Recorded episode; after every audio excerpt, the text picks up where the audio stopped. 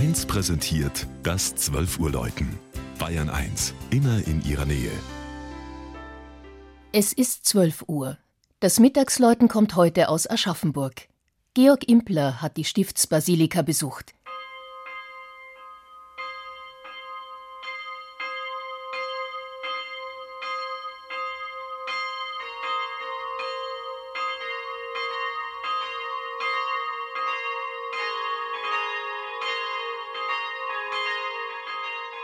Wer vom gegenüberliegenden Mainufer auf Aschaffenburg blickt, sieht das eine Wahrzeichen der unterfränkischen Hochschulstadt in den Fluten gespiegelt und das andere hoch über die Dächer aufragen.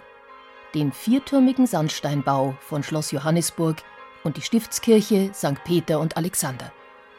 Die Renaissance-Residenz der Mainzer Kurfürsten und Erzbischöfe prangt am Ufer und aus der Altstadt grüßt der goldene Engel herüber von der Turmspitze der päpstlichen Basilika. Die Mainbiegung, das Schloss und das ehemalige Kollegiatsstift prägen den Charakter der Stadt und bestimmten seine Entwicklung von Anfang an. Ihre Ursprünge gehen, abgesehen von steinzeitlichen Siedlungsspuren, auf eine Alemannengründung des 5. Jahrhunderts zurück. Ab dem Jahr 989 querte die erste Brücke den Fluss und 957 gründete Herzog Luidolf von Schwaben das Kollegiatstift. Die prächtige, im Kern romanische Basilika auf dem Stiftsberg bekrönt das Stadtzentrum.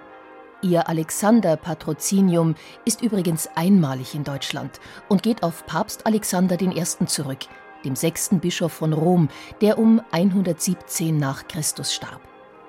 Wer die monumentale barocke Treppenanlage zur Vorhalle erstiegen hat, zwischen den romanischen Pfeilerarkaden des dreischiffigen Langhauses steht und etwa auf das überlebensgroße ottonische Kruzifix blickt.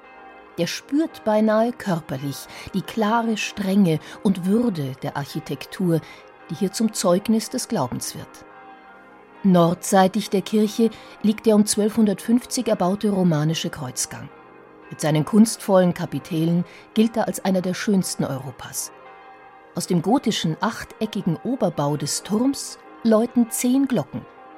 Bis auf die etwa 600 Jahre alte Gloriosa stammen alle aus der Nachkriegszeit und wurden 1955 in Heidelberg bzw. 2004 und 2005 in Passau gegossen.